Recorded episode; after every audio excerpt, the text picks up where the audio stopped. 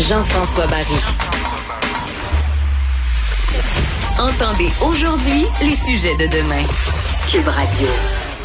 Bon, on entend ça un peu partout. Là, euh, surtout, on le voit aux États-Unis, les jeunes ne respectent pas les consignes. Euh, puis là, quand on parle de jeunes, on parle pas juste d'ados. Oui, il y a les ados, il y a les grands ados, il y a les jeunes adultes. Euh, pourquoi ils ne respectent pas les consignes? Puis est-ce que c'est le cas pour vrai ou c'est juste une, une illusion qu'on a? On va en discuter avec Dr Christine Gros, qui est psychologue et présidente de l'Ordre des psychologues du Québec. Bonjour, Madame Gros. Bonjour. Bon, là, on tente de convaincre les jeunes euh, au danger, euh, au fait que ça semble être un enjeu partout sur la planète, ici, entre autres, au Québec. Qu'est-ce qui nous fait dire, tout d'abord, que les jeunes ne respectent pas les consignes? Euh, je n'en sais rien en fait parce que justement, je suis pas convaincue que les jeunes ne respectent pas les consignes. Euh, en mai dernier, il y avait un rapport de, de Statistique Canada qui disait que au contraire, les jeunes euh, étaient euh, euh, pas tant inquiets pour eux-mêmes, mais inquiets pour les personnes vulnérables, puis pour leurs proches, puis étaient désireux de de protéger leurs proches. Alors, je, je, moi, je suis pas prête à dire que tous les jeunes ne respectent pas les consignes. De toute façon, je suis pas certaine que tous les adultes les respectent non plus. mais alors, je pense qu'il faut pas généraliser. Maintenant, mais je suis content de vous entendre dire ça parce que moi, j'ai deux grands ados qui côtoient. Là, ma fille, 17 ans, là, c'est quasiment euh, une jeune adulte et elle fait super attention. Mais l'impression que j'ai, c'est que c'est toujours pire quand c'est des jeunes. Si on voit une gang d'adultes euh, derrière la maison pas respecter les consignes, ça, c'est moins pire qu'une gang d'ados au parc qui respectent pas les consignes. Ben, vous savez, je pense que l'être humain, des fois, a tendance à faire une erreur de pensée, c'est-à-dire à généraliser à partir de quelques observations. Fait qu'il faut faire attention parce que moi, je suis pas sûre, je ne sais pas si les jeunes respectent les consignes ou si l'ensemble des jeunes respectent les consignes. Euh, mais cela dit, je pense que c'est à géométrie variable, c'est pour l'ensemble de la population. Mais ce que je sais, c'est que en début de pandémie, au moment où les consignes étaient claires, les directives étaient claires, qu'on était confiné, la majorité des gens respectaient les consignes euh, et probablement la majorité des jeunes aussi. Mhm. Donc, euh, je pense que euh, ce qu'on peut se demander, c'est c'est quoi les ingrédients gagnants, par exemple, pour s'assurer que nos jeunes respectent les consignes.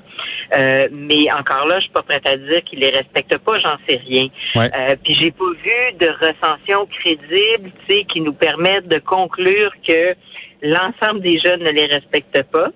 Ouais. Euh, mais cela dit, je pense que le meilleur conseil qu'on peut donner justement pour s'assurer que nos jeunes les respectent, c'est euh, d'abord de, de, de s'assurer qu'on les écoute puis qu'on établit un dialogue. Parce que essayer d'imposer quelque chose à un jeune qui est pas convaincu, généralement, c'est pas gagnant.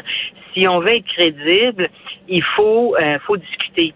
Et puis il faut être capable de, de comprendre qu'est-ce qui dérange le jeune dans la consigne. C'est qu'est-ce qu'est-ce qu'il comprend de la situation, c'est quoi sa perception de la situation?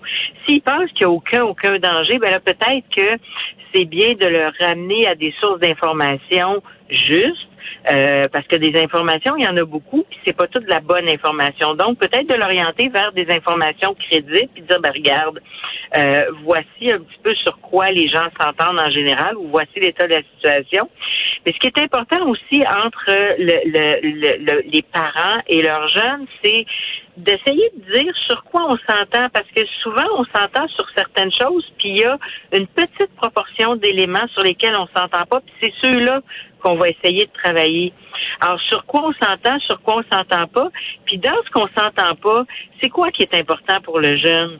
Euh, parce que ce qui est important aussi, c'est d'essayer d'arriver à des pistes de solutions qu'on va élaborer ensemble. Puis je vais vous dire, plus la relation est bonne, plus la discussion va être porteuse, plus euh, plus le jeune a droit au chapitre, puis plus la relation est bonne, plus le, le jeune est mature, plus l'adulte établit une, une discussion, plus on va être capable ensemble de d'arriver à une conduite à tenir qui va être plus garante que justement les, les, les jeunes vont la respecter. Mais dans le fond, ça, résume toutes les discussions qu'on doit avoir avec nos jeunes. Là. Je, suis là-dedans, que ce soit la voiture, l'alcool, la drogue, les relations sexuelles, etc. Il faut en jaser. À partir du moment où on fait juste imposer sans les écouter, puis sans avoir une discussion, puis sans, sans comprendre leur point de vue, puis ça marche pas. Puis il faut que eux comprennent pourquoi ils le font. Je pense qu'il y a une belle amélioration, entre autres, pour les l'alcool au volant, parce que les jeunes ont compris, puis ils ont pris la décision par eux-mêmes que c'était important. C'est la bonne façon de procéder avec les jeunes. C'est la, la bonne façon de procéder dans à peu près n'importe quoi, parce que ce qu'on veut avec les jeunes, c'est qu'ils arrivent, en psychologie, on appelle ça internaliser le discours. Ce qu'on veut, c'est que ça vienne d'eux, du dedans d'eux. Fait que, tu sais, à, la limite, quand tu es convaincu de quelque chose, c'est facile mhm. d'adhérer au quelque chose. Mais si c'est imposé de l'extérieur, ça va être plus difficile. Puis je vous dirais, c'est vrai pour la majorité des gens. Donc, euh, de, de, de qu'ils fassent partie de la solution, puis qu'ils fassent partie de la réflexion. Et parfois, quand il manque d'informations, de leur donner la bonne information, ben ça va être gagnant. Oui, ça c'est sûr qu'il faut qu'ils fassent partie de la solution. À partir du moment où ils ont l'impression qu'il y a la population puis il y a les maudits jeunes, ça, ça marche pas. Là, j'ai une question. Vous, vous êtes psychologue, j'ai une question euh, psychologique pour vous. Dans le confinement, puis moi, je jasais de ça avec ma mère l'autre fois. J'essayais de, faire comprendre pourquoi les ados, là, il y avait comme le goût de sortir, les jeunes adultes. Parce que dans le confinement, moi, j'ai l'impression qu'ils ont perdu plus. Tu sais, ma mère, bon, on y a enlevé son jardinage, on y a enlevé là, euh, ses amis, voir sa famille, mais rapidement, elle a pu recommencer à prendre des marches, recommencer à jardiner, recommencer à voir sa sœur à deux mètres de distance. Elle a retrouvé sa vie presque normale.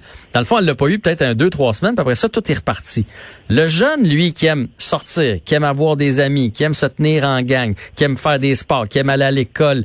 Euh, on y a enlevé tout ça. Donc, il a perdu beaucoup. Fait que là, est-ce que c'est normal que d'un coup sec, là, il y ait le goût un peu de, de, reprendre le temps perdu puis d'aller même peut-être plus fort qu'avant?